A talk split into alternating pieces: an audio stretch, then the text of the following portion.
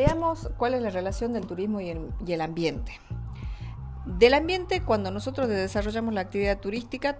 tomamos los recursos. Estos recursos, naturales o culturales, que teniendo atractividad, disponibilidad y accesibilidad,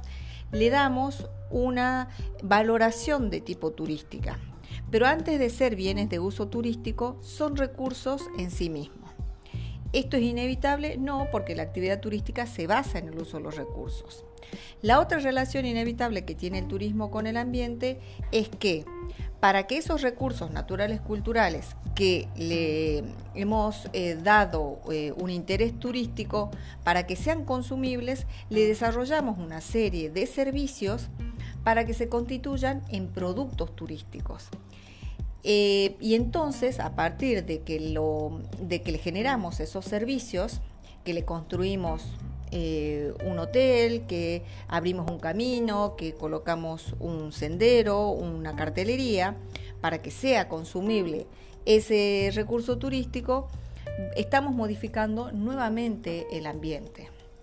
Y la tercera relación es que constituye ese producto turístico, lo que hacemos es desarrollar actividades humanas, recreativas en el marco del turismo que pueden modificar positiva o negativamente ese recurso natural cultural a partir de paseos, de visitas. Estas tres relaciones son inevitables porque son de las que se trata la actividad turística y entonces van a generar una serie de impactos positivos o negativos en función a cómo se gestionen en el, en el, ámbito de la naturaleza o del ambiente, en el ámbito de la cultura o sociedad y en el ámbito de la economía. Es de allí que se eh, origina este concepto de sostenibilidad a partir de reconocer de que la actividad turística genera impactos negativos que no han sido controlados en su momento e impactos positivos que no han sido optimizados también. Y esto llevó a cuestionarse allá por los 80, en el siglo XX, el modelo de desarrollo turístico que era de carácter insostenible. Y entonces ahí es en donde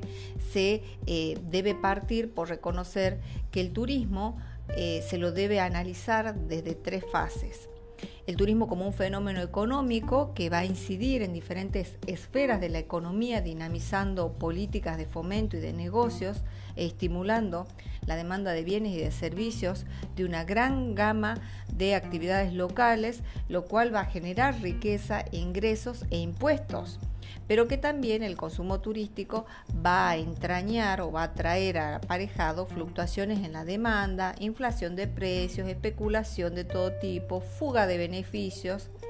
compras en el extranjero, expropiación de beneficios. Es decir, esa doble cara en la economía es la que hace que yo tenga que gestionar de una manera ordenada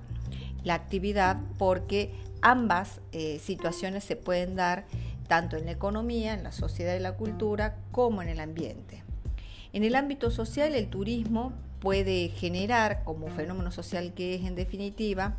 la generación de nuevas fuentes de empleo, la generación de nuevas competencias técnicas para el recurso humano, el bienestar en los hogares de los residentes, pero también puede irrumpir con modos de vida o con eh, instituciones o relaciones sociales que las poblaciones anfitrionas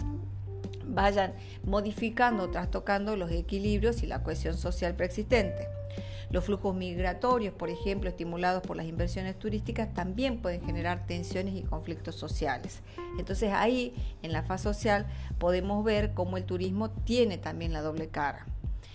Como un fenómeno con implicaciones ambientales puede causar impactos en la calidad del paisaje y en la disponibilidad de los recursos en los que se sustentan los ecosistemas locales y la biodiversidad global. Y entonces, como nosotros trabajamos con recursos que muchas veces son renovables y otros que no son renovables, el uso eh, por ejemplo, que se le da eh, indiscriminado del agua y de la energía, la producción de desechos, la contaminación, la deforestación, son los principales prejuicios ambientales que puede traer un turismo mal gestionado. Y para evitar esos daños y la erosión de los recursos naturales y del paisaje, se tienen que adoptar una serie de medidas, reglamentaciones, leyes y actividades de gestión que apliquen estrategias e instrumentos para monitorear, evaluar y garantizar el uso sostenible de los recursos. Por último, eh, hay que considerar también de que el turismo como fenómeno cultural puede estimular el florecimiento de un amplio espectro de actividades artísticas y de servicios culturales, como así también la edificación de instalaciones para el esparcimiento y la recreación. El intercambio entre personas provenientes de culturas diversas es una fuente de enriquecimiento mutuo, esto ya lo planteaba allá por los 80 eh, la Declaración de Manila. Eh, pero que sin embargo a, esta altura eh, del siglo XXI el desarrollo del turismo ha significado también para una multitud de comunidades locales el deterioro de su patrimonio histórico, de la pérdida y de la adulteración de muchos valores culturales o su reemplazo incluso por otros ajenos a sus usos y costumbres tradicionales. De ahí es que la actividad turística debe desarrollarse de una manera planificada y ordenada.